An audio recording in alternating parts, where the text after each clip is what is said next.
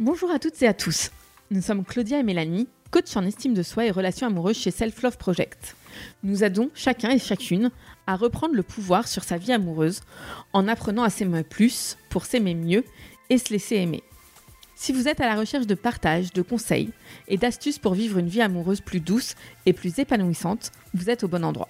Sur ce podcast, nous échangeons chaque semaine à deux sur un sujet lié à l'amour, la relation amoureuse ou l'estime de soi ou à plusieurs avec nos invités qui viennent nous partager leur expérience et leur apprentissage sur ces sujets. On est parti pour l'épisode du jour. Bonne écoute Pour ce nouvel épisode, nous avons le plaisir d'accueillir Judith Duportail, journaliste, animatrice de podcast. Elle est également l'auteur de L'amour sous algorithme et de Dating Fatigue. Tout au long de notre discussion, Judith nous raconte sa vie amoureuse, comment elle a réussi à sortir d'une relation toxique qu'elle raconte dans son podcast Qui est Miss Paddle, et comment, depuis, elle se reconstruit en créant une vie de célibataire qui l'épanouit.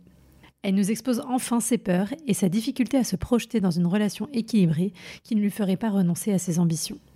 Bonne écoute Bonjour Mélanie. Salut Claudia. Bonjour Judith. Salut les filles. On est trop contente de t'accueillir euh, dans ce podcast. Pour commencer, est-ce que tu peux te présenter, nous dire quel âge tu as et ce que tu fais euh Alors, euh, donc je m'appelle Judith, j'ai 35 ans, non 36 ans maintenant. Je suis journaliste et autrice. J'anime un podcast qui s'appelle On peut plus rien dire toutes les semaines chez Binge Audio. J'ai écrit deux livres. Le premier s'appelle L'amour sous algorithme, le deuxième Dating Fatigue. J'ai étudié l'impact des réseaux sociaux sur les relations amoureuses. Et j'ai aussi fait un autre podcast qui s'appelle Qui est Miss Paddle sur Instagram, la jalousie, le couple, tout ça. Voilà. Plein de sujets euh, qui nous intéressent. Oui, ça avait meublé l'été dernier. Euh, on écoute. On va commencer avec notre première euh, question qui est un peu notre traditionnelle. C'est est-ce que tu pourrais nous raconter ton premier baiser ou ton premier je t'aime? Ah, ça, ça me m'émeut de me replonger dans, dans ces souvenirs. Euh, je sais plus si c'est mon tout premier baiser, celui auquel je pense, mais c'est celui qui m'a le plus marqué. Euh, j'étais, je crois, en seconde et euh, pendant des mois, je correspondais tous les soirs avec un mec qui était lui en terminale. Tous les soirs, on se parlait sur MSN pendant genre six mois et on se parlait jamais la journée euh, dans la vie, quoi. Et à un moment, et on faisait, comme les ados, on n'arrêtait pas de parler des nourritures qu'on aimait bien. Tu les chips, les chips genre curry, les McFlurry, M&M's, on avait des, listes de tout ça. Et un jour, on s'était dit, on va aller au McDo un mercredi après-midi et on va aller faire, on va tester des McFlurry, quoi. Et euh, après, il m'a embrassé sur la banquette euh, en bois du McDo et j'arrivais pas, de toute façon, j'arrivais pas à manger mon McFlurry avant parce que j'étais trop stressée. Et euh, je m'en souviens, c'était ouf, j'avais le cœur qui battait à fond, j'étais hyper amoureuse de lui. Et c'est un de mes, un souvenir inoubliable. Enfin, je m'en souviens, je m'en souviens encore comme si c'était hier, quoi. ouais, il y a tous les détails et tout. et est-ce qu'il s'est passé d'autres choses après avec ce premier Dans ma vie Non, On te le souhaite. Mais remarque, c'est un bon souvenir, donc des fois, il en suffit d'un. avec, euh, avec ce mec Oui. Ouais, je suis sortie avec lui pendant euh, un an et demi. Donc, quand on a 15 ans, c'est comme si je dis rester 10 ans avec lui. Et après, il m'a largué, ce connard. Et, euh, et qu'est-ce que j'ai pleuré, pleuré, pleuré, pleuré. Non, c'était, euh, on s'écrivait des, lettres quand on était en cours sur des copies doubles. Et parfois, je, il me, il me les donnait. Et j'avais genre euh, ces trucs, un espèce d'enveloppe hyper épaisse là, parce qu'il m'écrivait des lettres sur des pages et des pages et il me faisait des dessins. Et c'était ouf. Non, c'était vraiment. quand je repense à lui encore ça me rend nostalgique. C'était vraiment une belle histoire. Et du coup, c'était aussi ton premier je t'aime alors? Euh, Je crois bien que c'était mon premier je t'aime, ouais. On n'osait pas se dire je t'aime, donc on se disait je te déteste. Et euh, donc, euh, ouais, c'était, je crois que j'étais dans son lit, on se, genre en soutien-gorge et tout. Et, et, à un moment, il m'a dit Je te déteste. Je dis Moi aussi, je te déteste. Mais ça voulait dire Je t'aime. ok, donc ça, c'est l'ouverture de ta vie amoureuse, c'est ça? C'est ça. Et alors, après cette rupture, Comment ça s'est passé pour toi? Bah, J'étais triste. Oh là là, franchement, ça m'a pris du temps. Hein. Euh, pendant un an, j'ai pensé à lui tous les jours. Euh, c'était c'était long. Hein. Les premiers chagrins d'amour, tu sais pas que tu vas t'en remettre. Mm. Mm. Donc, euh, non, c'était triste. Après, je me souviens plus. Donc, ça, j'étais au lycée. Après, j'ai pas eu de mec pendant longtemps. Et après, je suis retombée amoureuse à la fac, je crois, en deuxième année de fac. En fac de lettres. Ouais, j'ai eu un autre, là, une autre histoire. Mm-hmm. Avec un mec qui s'appelait Pascal que je vois qui est toujours un pote maintenant. Et euh, non, c'était aussi une chouette histoire. On était allés à Lisbonne tous les deux. Je me souviens, on avait genre 20 piges, on partait en voyage. on buvait des petits shots de tequila là, dans les bars et puis après on sautait dessus dans la rue. non, c'était cool. Et qu'est-ce qui fait que cette euh, histoire-là s'est terminée? Je crois que après, il est parti en Erasmus à Moscou. J'étais allée le voir à Moscou et tout, on s'écrivait. Mais euh, j'étais euh, avec du recul, comment j'analyse. C'est moi qui ai, qui mis un terme à notre relation. Lui, il était à Sciences Po et moi, je voulais intégrer Sciences Po et j'avais trop peur de passer le concours et tenter et que si je l'avais pas et qu'il y soit, enfin, je voulais, euh, je voulais être célibataire pour préparer Sciences Po. Ok. Je voulais pas. euh, j'avais peur de me taper la honte devant lui ou j'avais peur de pas réussir. Enfin, ça. Ouais, c'était.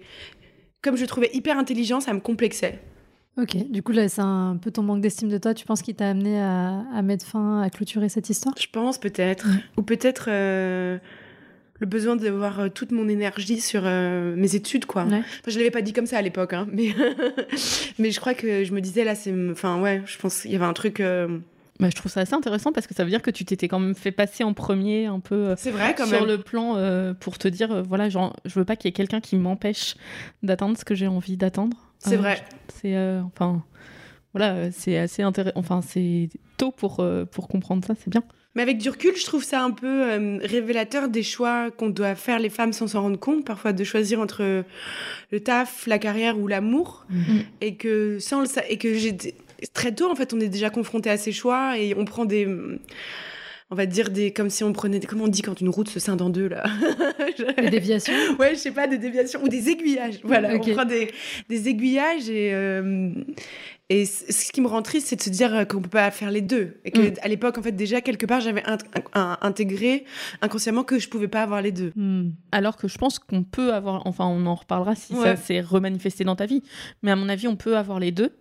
C'est juste que bah il faut déjà le enfin pouvoir mettre les bonnes limites pour dire voilà moi mon projet c'est ça. Ouais. j'ai pas envie d'être empêchée. Ça veut dire que ça va devoir se passer selon mes règles pour Mm. y arriver en fait. C'est aussi ça.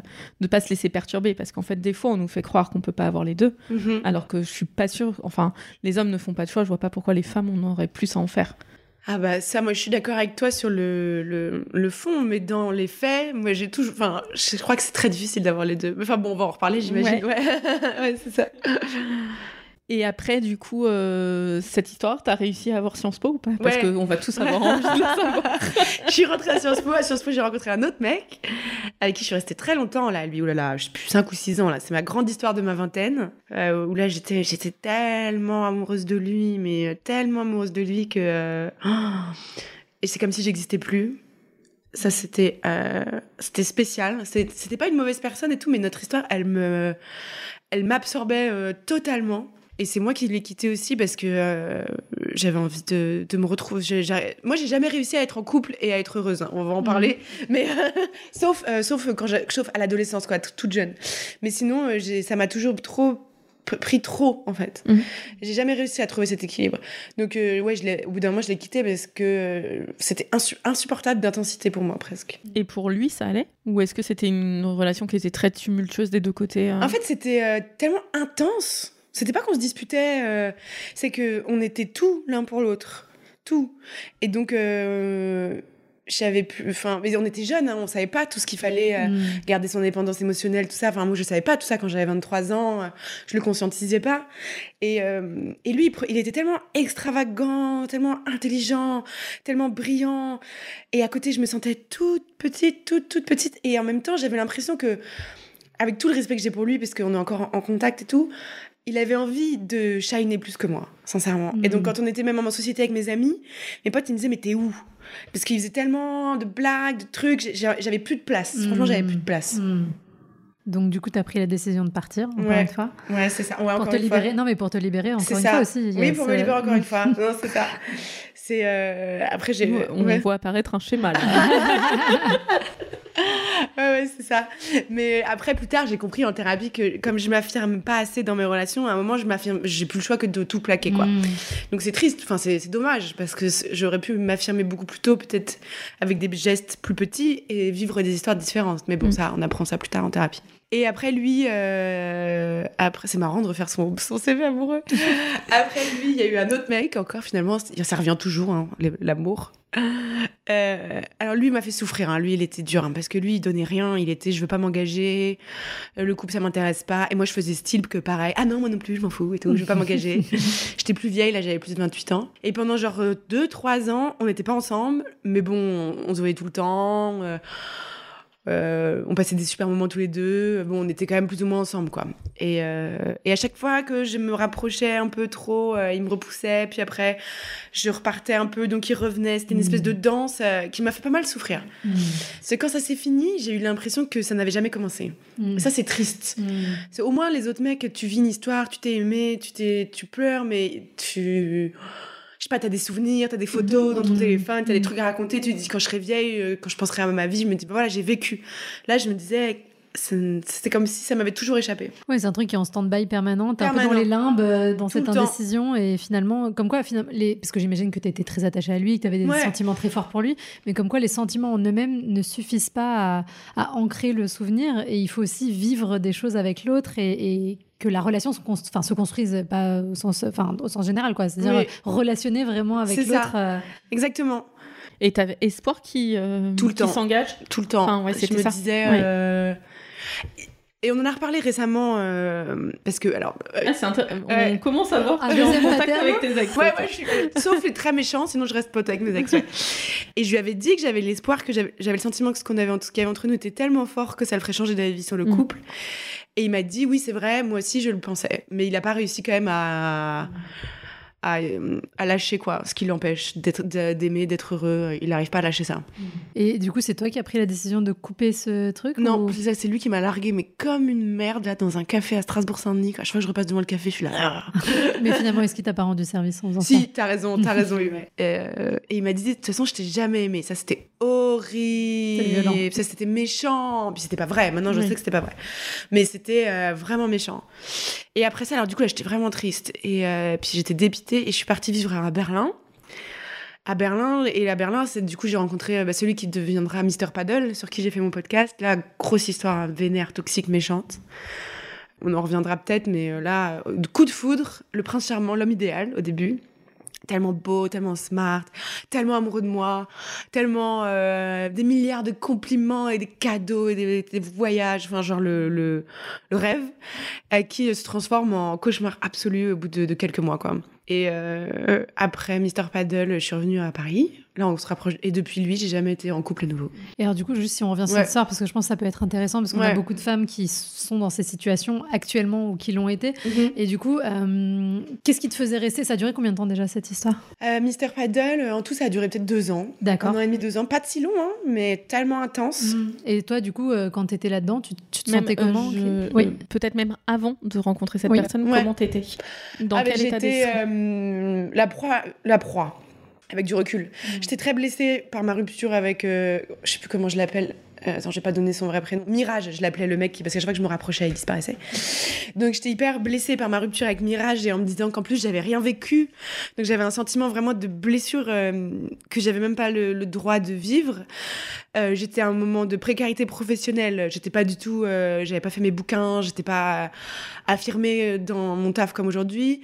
Euh, j'avais pas de thunes et j'avais pas confiance en moi. Enfin, vraiment le moment euh, où j'étais. Euh, Ouais, où je, où je- où je me sentais vraiment pas une personne de, de valeur ou de qualité. Après, bon, je m'amusais bien et tout, mais quand même, j'étais dans beaucoup de doutes. Et quand je l'ai rencontré, donc euh, Mr. Paddle, oui, euh, il a apparu comme mon sauveur, en fait. Mm. Il était, lui, il, avait, il était plus âgé que moi, il gagnait bien sa vie, il avait un bel appartement, euh, il me rinçait. Enfin, j'avais l'impression, c'était presque comme un. Oui, le prince charmant, quoi. Tous les clichés du prince charmant.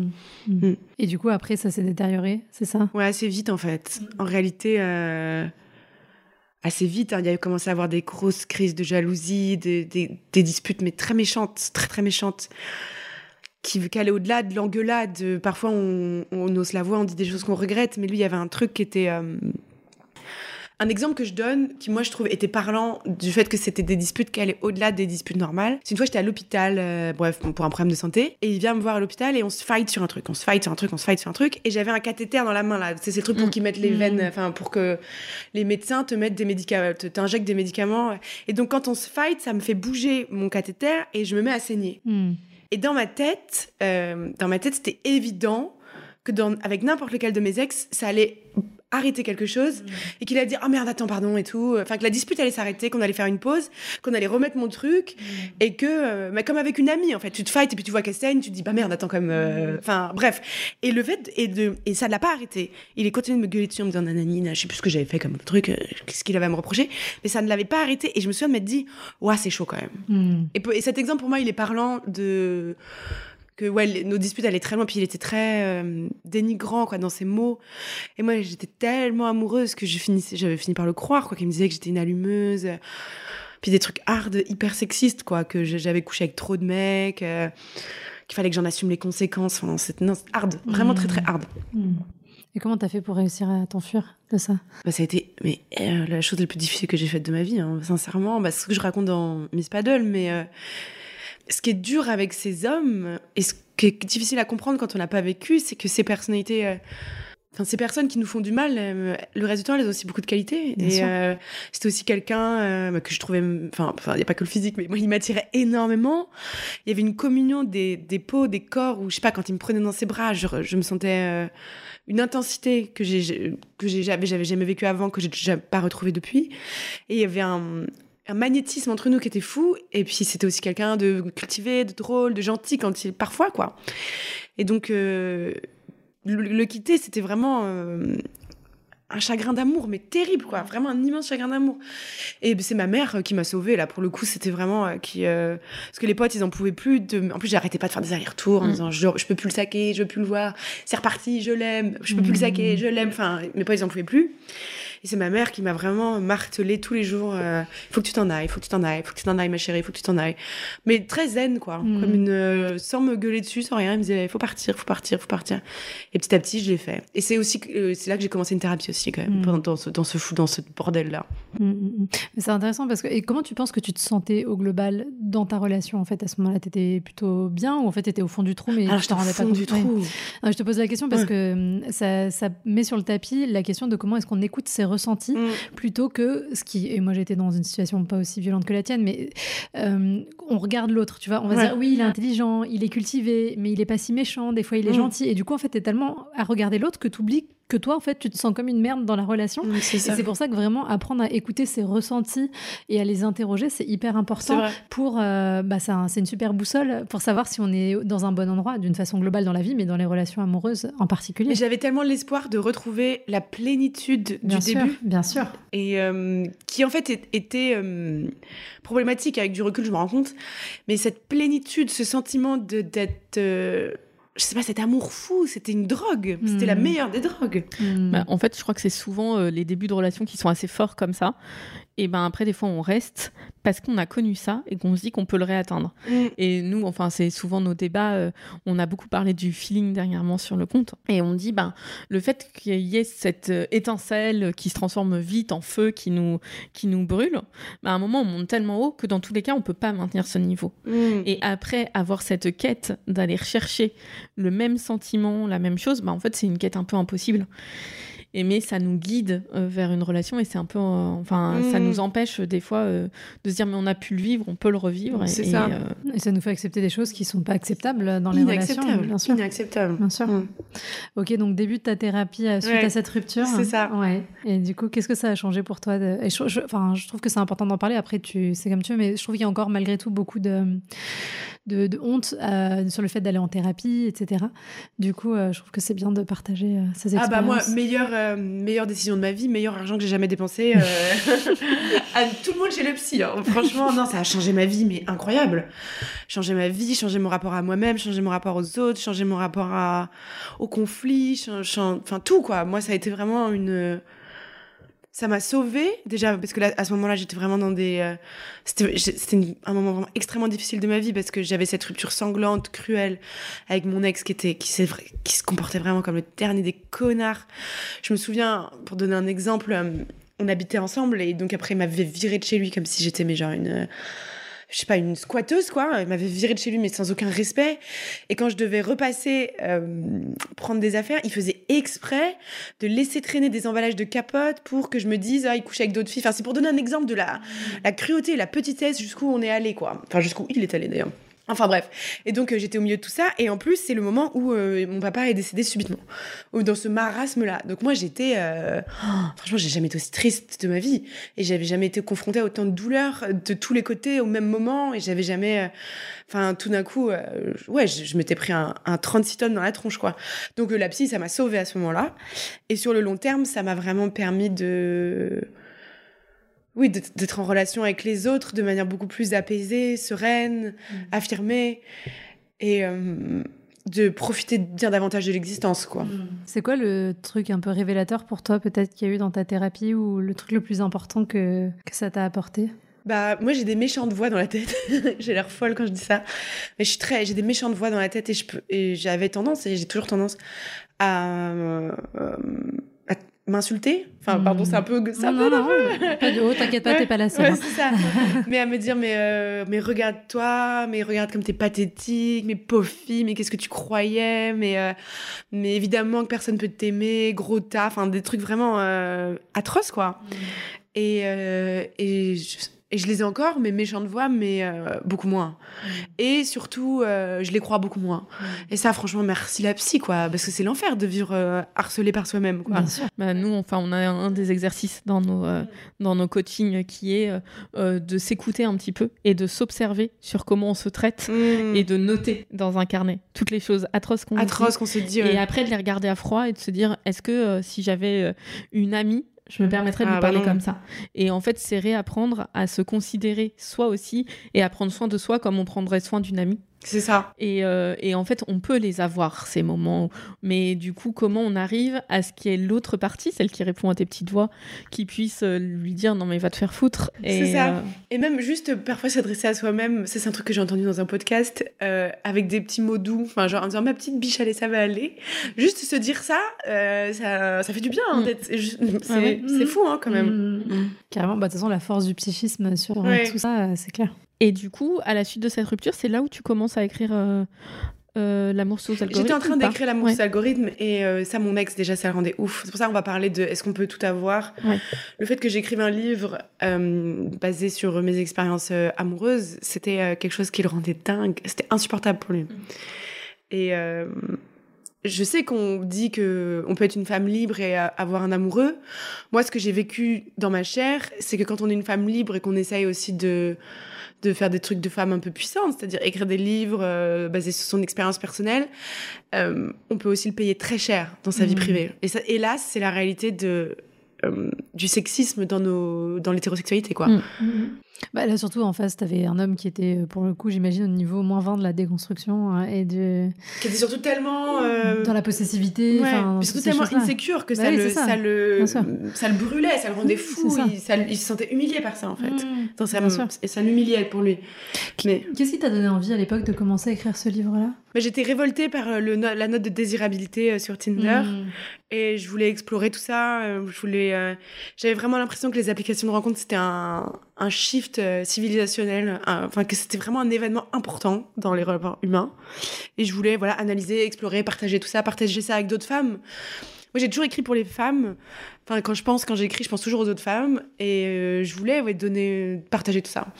Et, euh, et du coup, là-dessus, par rapport à toi, ton rapport amoureux, parce que, enfin, tu l'as dit tout à l'heure, tu as utilisé le mot un peu conte de fées et tout. Mm. Est-ce que euh, le fait d'avoir travaillé tout ça, tu as l'impression d'avoir aussi fait évoluer ta vision de ce que t'attendais d'une relation, de ce que, enfin, il y a aussi toute la euh, construction sur la virilité, sur ce qu'on attend d'un homme? Parce que là, tu as eu l'air enfin, d'être attiré par des. Enfin, quand tu les décris, c'est souvent euh, des hommes assez puissants, assez Mm. charismatiques, assez. euh, Enfin, très intelligents. Est-ce que tu as l'impression maintenant de réussir à décon. Enfin, et avec tout ce travail que tu as fait euh, en écriture, de travailler sur cette vision du couple? Bah, c'est en chantier toujours, mais euh, je sais pas si je vais être une bonne cliente parce que ma vie euh, sentimentale, en fait, en ce moment, euh, il il y a vraiment plus grand chose depuis longtemps. Euh, C'est plutôt par choix ou c'est parce que. euh, Je crois que j'ai très peur. Je pense que c'est plus de la peur que de. Et aussi un niveau d'exigence, je pense, qui a échangé quand même. Ça, c'est plutôt une bonne chose. Oui. Mais euh, oui, être attiré par di- différents types d'hommes, euh, ouais, c'est une bonne question. Ça fait tellement longtemps que j'ai pas eu de crush que, que je saurais pas te dire, mais oui, enfin, c'est sûr que c'est un taf qu'on doit faire pour se demander. euh, Moi, c'est plutôt me dire euh, être solide moi. Euh, Enfin, quand il s'est passé ce qui s'est passé là, donc j'ai vécu mes, le, un drame, enfin vraiment une des plus grosses épreuves qu'on a traversées dans sa vie, c'est quand même la mort d'un être cher, Mm. et que l'homme que j'aimais à ce moment-là m'a tège comme la dernière des chaussettes. Je me suis juré à l'intérieur de moi, du plus profond de moi-même, ma sécurité ne dépendra plus jamais d'un homme. Ma sécurité financière et ma sécurité affective. Et donc je me dis, je me suis dit, je veux construire un monde ou un univers où si j'ai un mec, tant mieux. Si je peux aller me baigner toute nue dans une rivière et faire l'amour, et machin, et faire des papouilles euh, dans mon lit le soir, fine. Mais euh, je, veux être debout et stable sans ça.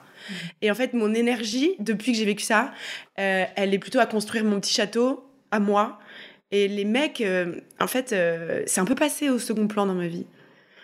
Et, par- et parfois, quand mes copines, elles, elles, elles, elles, elles, euh, elles parlent des textos, elles parlent des mecs qu'elles ont emballés, et tout. En fait, ça, je suis là, mais allez, les filles, on parle d'autre chose.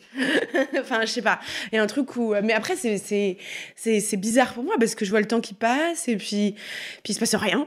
Et puis, euh, parfois, j'embrasse des mecs dans les soirées, puis on, se revoit, je suis là, oh non, non, je préfère lire un bouquin, tu vois. et euh, c'est étrange, mais euh, moi, je me sens. euh, je me sens. euh, j'ai plus de vide. Je me sens plus vide. Et ça, euh, c'est précieux aussi. Ah bah, enfin, c'est Ouais. un gros. euh, Bah, c'est indispensable, même, Ouais. je dirais, pour euh, pouvoir envisager peut-être à un moment donné où tu en auras envie euh, d'aller relationner différemment avec d'au- d'autres hommes. Ah, le ça. fait d'avoir un truc à remplir, je pense que c'est euh, le meilleur euh, moyen pour trouver euh, des gens qui vont te vampiriser Exactement. et qui vont bah, justement essayer de rentrer dans ce trou et puis après l'élargir quoi. C'est ça. Et donc te bouffer. Et enfin, moi je suis désespérée quand je lis oui, je cherche ma moitié et tout. Mm, Non, en fait, euh, soit ta moitié et puis après, ça. essaye de trouver un plus. Enfin, on appelle ça des plus 1. Moi je trouve que Ouais, c'est c'est pas pas mal. mal. C'est En pas fait, mal. cette notion de plus 1. Et ça veut pas. et en fait, ce qui m'a fait du bien, c'est de me rendre compte que une vie de célibataire, c'était pas une vie sans amour. Et que moi, l'amour, euh, par exemple, j'ai euh, la chance d'avoir une bande d'amis dans mon quartier, où quand on rentre le soir, on se dit Tu fais quoi? Tu veux boire un petit coup? Ah, t'es malade? Tu veux que je te fasse des courses?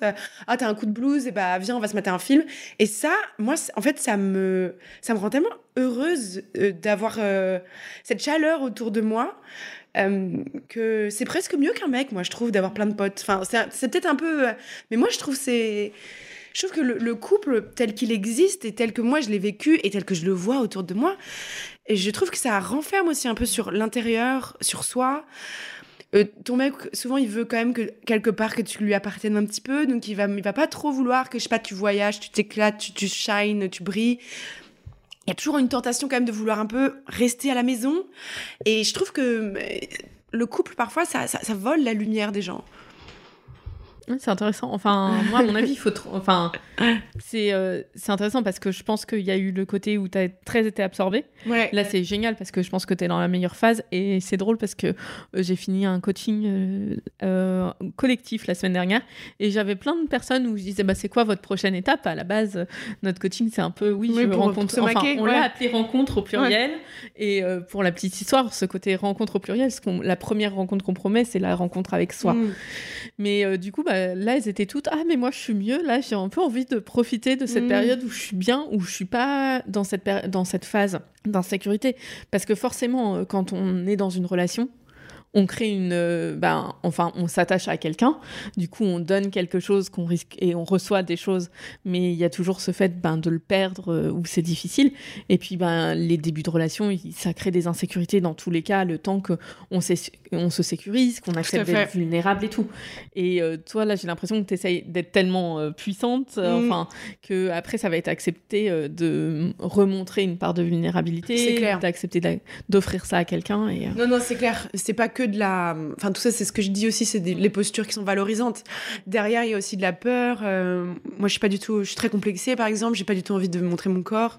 J'ai pas envie qu'on me juge. J'ai pas envie qu'on m'évalue. J'ai pas envie qu'un mec couche avec moi et qu'après il en parle avec ses potes.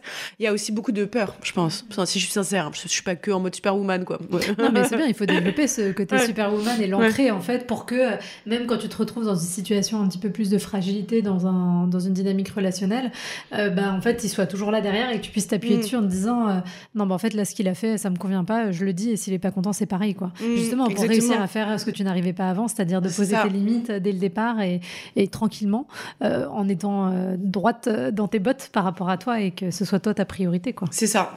Mais euh, ce que je rejoins un peu ce que tu disais tout à l'heure par rapport au fait euh, euh, que le couple peut être enfermant, effectivement, je pense pour beaucoup de gens, euh, parce que bon, après il y a aussi beaucoup de gens qui font pas ce travail de déconstruction du couple et ce travail de déconstruction, de même reconstruction derrière, euh, de d'aller questionner tous ces schémas. Euh, et en plus, je pense que le modèle aujourd'hui de la famille mono, euh, pas monoparentale, c'est pas ça que je voulais dire, la famille nucléaire, merci, euh, où euh, bah, du coup ça, ça renferme encore plus euh, les gens euh, sur eux. Et, et je pense qu'il y a peut-être 100 ans en arrière, c'était encore différent, mais parce que le, le couple était encore autre chose. Mais, mais voilà, le fait de se rappeler que c'est Esther Perel qui dit que euh, maintenant on demande à une seule personne de nous apporter ce qu'un village nous apportait avant. Et donc euh, déjà, quand tu prends conscience de ça et que tu recrées ton propre village, bah déjà tu fais peser sur la relation euh, quelque chose de beaucoup plus léger. Et en fait, un seul être humain ne pourra jamais remplir le rôle de 50 êtres humains. C'est sûr. Même si c'est le plus parfait du Mais monde. même on voit, enfin je suis désolée, je vais être un peu cassante, mais j'ai envie de dire ce que je pense. Les gens qui sont maqués depuis qu'ils ont 20 ans, là, on en a Mm. 35, qui- je trouve qu'ils sont beaucoup moins matures que les gens qui ont été célibataires. Je trouve qu'ils sont restés dans des logiques parfois infantiles. J'ai des copines, elles savent pas faire leur déclaration d'impôt. Je suis là, c'est pas normal que ce soit ton mec qui fasse sa déclaration d'impôt. Enfin, euh, wake up, meuf, tu vois. Et, euh, et je trouve que ouais, le couple euh, infantilise aussi, moi, dans certains cas. Ah bah oui, c'est en plus on reste. Enfin, moi j'ai l'impression que les gens ne réfléchissent pas à ce qu'ils veulent de leur couple. Mm. Du coup, enfin moi j'ai souvenir euh, d'être allée à un mariage, mais quand j'étais assez jeune, et du coup c'était, euh, enfin voilà, c'était une copine qui se mariait. On avait moins de 25 ans, et il y a eu ce côté où euh, en fait, j'avais l'impression que leur mariage leur appartenait pas, que c'était juste issu de traditions où on Mm. sabrait le champagne, où on mangeait la pièce montée et tout. Et en fait, pour moi, c'est cette image de dire on emprunte euh, ben, tous les atouts d'un couple qui nous semble être normal, et en fait, on reproduit on réfléchit pas à ce qu'on veut créer comme relation. Oui. Et, euh, et ça, c'est, enfin, c'est intéressant et je trouve que ça fait le lien avec Dating Fatigue où tu parlais, enfin, où tu as un peu exploré les modes relationnels et aussi de bien se connaître et de, sa- et de pouvoir exprimer qui on est. Tout à fait. Et je pense qu'il faut composer euh, là-dessus. Oui, puis oui, c'est sûrement possible de créer d'autres types de couples, hein, mais euh, si on fait pas ce taf, on est vite absorbé par euh, les normes, quoi. Bien sûr. Bien sûr. Bah, en plus, je pense que effectivement, les gens qui sont en couple depuis qu'ils ont 20 ans, en fait, la rupture euh, t'amène à te remettre en question. Bon, il y a des gens qui le font pas, mais disons qu'en tout cas, c'est un bon moyen de se remettre en question. claque, voilà, ouais, c'est ça te rend modeste. Et ça t'amène potentiellement souvent aussi en thérapie. Euh, Et du coup, bah, c'est là où tu viens interroger et questionner toutes ces choses-là, euh, choses que tu as moins à faire. Euh, effectivement, quand tu es en couple depuis que tu as 20 ans, moi, les gens que je connais qui sont matures affectivement, euh, alors qu'ils sont en couple depuis 20 ans, c'est des gens qui sont quand même en thérapie, alors qu'ils sont en couple quand même Mmh, depuis c'est 20 ça. ans, ce qui les amène à cheminer euh, différemment. mais- C'est vrai, mais j'aurais pas confiance en quelqu'un qui s'est jamais fait larguer, c'est vrai. Non, mais ouais, c'est vrai qu'il y a quelque chose dans le chagrin d'amour qui est hyper, à la fois destructeur et qui permet aussi de construire beaucoup de choses. Donc, je, je comprends. Je suis assez d'accord. Non, je réfléchissais, moi j'étais modèle où ça fonctionne, mais je pense qu'ils se remettent beaucoup en cause et qu'il y a beaucoup de dialogue. Et, euh, Non, bien sûr, Et- non, mais, non, là, non, mais je, en fait, je- euh, je critique pour le plaisir intéressant. aussi de critiquer, Ouais, mais... Non, mais c'est assez intéressant, mais je pense que c'est une autre forme d'épreuve. Et, euh, et qu'en fait, il faut juste accepter de recréer aussi. Mm. Et de se dire que le modèle évolue de la relation au fil du temps. Et bah, parfois, c'est avec la même personne qu'on fait évoluer Oui. ce modèle et qu'on fait évoluer. Et, et sinon, bah, il faut aussi apporter euh, là-dessus. Oui, c'est vrai, parce qu'il y a des gens, même s'ils sont ensemble depuis 15 ans, ils ont peut-être eu parfois genre une année entière où leur couple allait Mm. pas bien, où ils ont ouais, tenu le ça. coup dans la... Euh, alors qu'ils étaient genre en insécurité et tout, ça doit pas être facile non plus. Hein. Je- dans tous les cas, ce qu'il faut se dire, c'est euh, créons la relation qu'on a envie de créer. Mm. Et enfin, c'est marrant parce que tout à l'heure, Claudia avait un coaching et elle parlait de tout ce qui était contrat relationnel et tout. Et, euh, et c'est comme ça, enfin, comment est-ce qu'on arrive à, à penser et à définir sa relation du à couple co-créer Ouais. sa, ré- Mm. sa- sa ré- relation, ouais, c'est important, se Ouais, mettre à deux euh, et de se dire euh, qu'est-ce qu'on a envie de construire au final. Qu'est-ce qu'on euh, fait ouais. qu'est-ce que- c'est chouette. Et du coup, cette idée de contrat euh, peut faire partie. Alors quand je dis ça, des fois, les gens ils me regardent genre non mais attends, parle d'amour, tu nous parles de contrat, qu'est-ce que c'est? Mais comme je disais tout à l'heure à ma coachée, pour moi, dans la relation, il y a deux choses. Il y a les sentiments que tu as, donc l'amour que tu as pour la personne, et puis l'aspect factuel et, et quotidien aussi euh, de, de la relation. Euh, et euh, donc les sentiments, ok, mais et en fait tout l'aspect factuel, le gérer potentiellement en en parlant sous le cadre d'un contrat où tu vas définir certaines choses et tout, que tu re-questionnes régulièrement, hein, c'est pas Mm. figé. Bah du coup ça peut permettre aussi d'éviter des zones de tension euh, inutilement ou en tout cas de les anticiper et de les vivre euh, Carrément. mieux. Puis de se dire, oui, qu'est-ce que qu'est-ce que t'attends? Est-ce qu'il faut qu'on t'écrive tous les jours Ou est-ce que ça t'oppresse? C'est ça, Enfin, Ces questions-là, il faut se les poser. Hein. C'est ça, d'être en conscience en fait Exactement. dans sa relation. Et puis que ce soit pas vu comme un, un tabou ou être relou que de faire ça, c'est juste normal en fait. Ouais, puis comme, enfin, toi, il y avait ce côté où tu racontais dans tes relations que tu perdais vraiment ton centre et que tu te perdais toi. C'est, enfin, le point de vigilance, c'est comment on fait pour que justement ton centre il reste bien dans toi C'est ça. et, euh, et que tu arrives à pas te perdre. Et en fait, c'est en posant des limites aussi, en acceptant, euh, en se disant je ne pars pas dans cet amour inconditionnel parce qu'en fait, euh, l'amour inconditionnel n'existe pas. Mm. Et justement, bah, j'y mets des conditions. Mm. Est-ce qu'il est temps de poser notre dernière question? Il est temps. Ah. ah, c'est passé vite. Euh, du coup, euh, la, la dernière question qu'on aime bien poser, c'est dire si tu devais reparler à ta Judith de 13 ans, euh, celle qui avait même pas encore eu le, premier baiser Ouais. McFlurry, pour l'aider un peu, qu'est-ce que tu lui dirais si, qui l'aiderait à avancer dans sa vie? Hmm.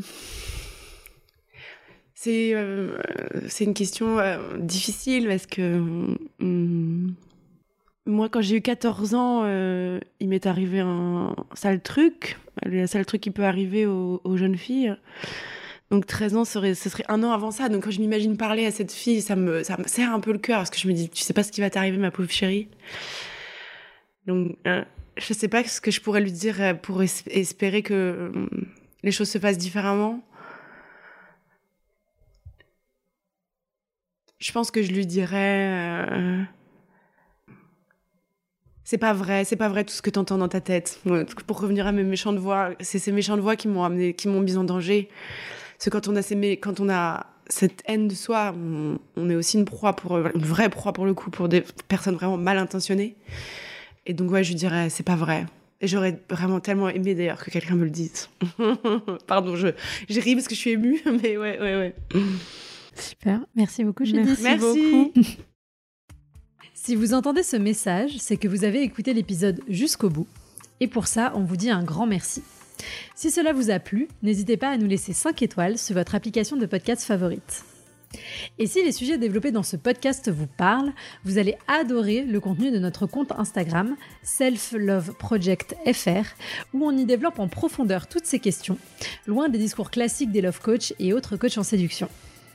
Nous avons aussi développé un accompagnement collectif hyper puissant pour les personnes célibataires qui en ont marre de galérer dans leur vie amoureuse, mais qui ne savent pas comment faire les choses autrement. Nous les aidons à reprendre confiance en elles, à surmonter leurs blocages et à acquérir les bons outils pour avancer vers la vie amoureuse à laquelle elles aspirent. On vous donne rendez-vous sur self-love-project.com slash coaching pour avoir toutes les informations. À bientôt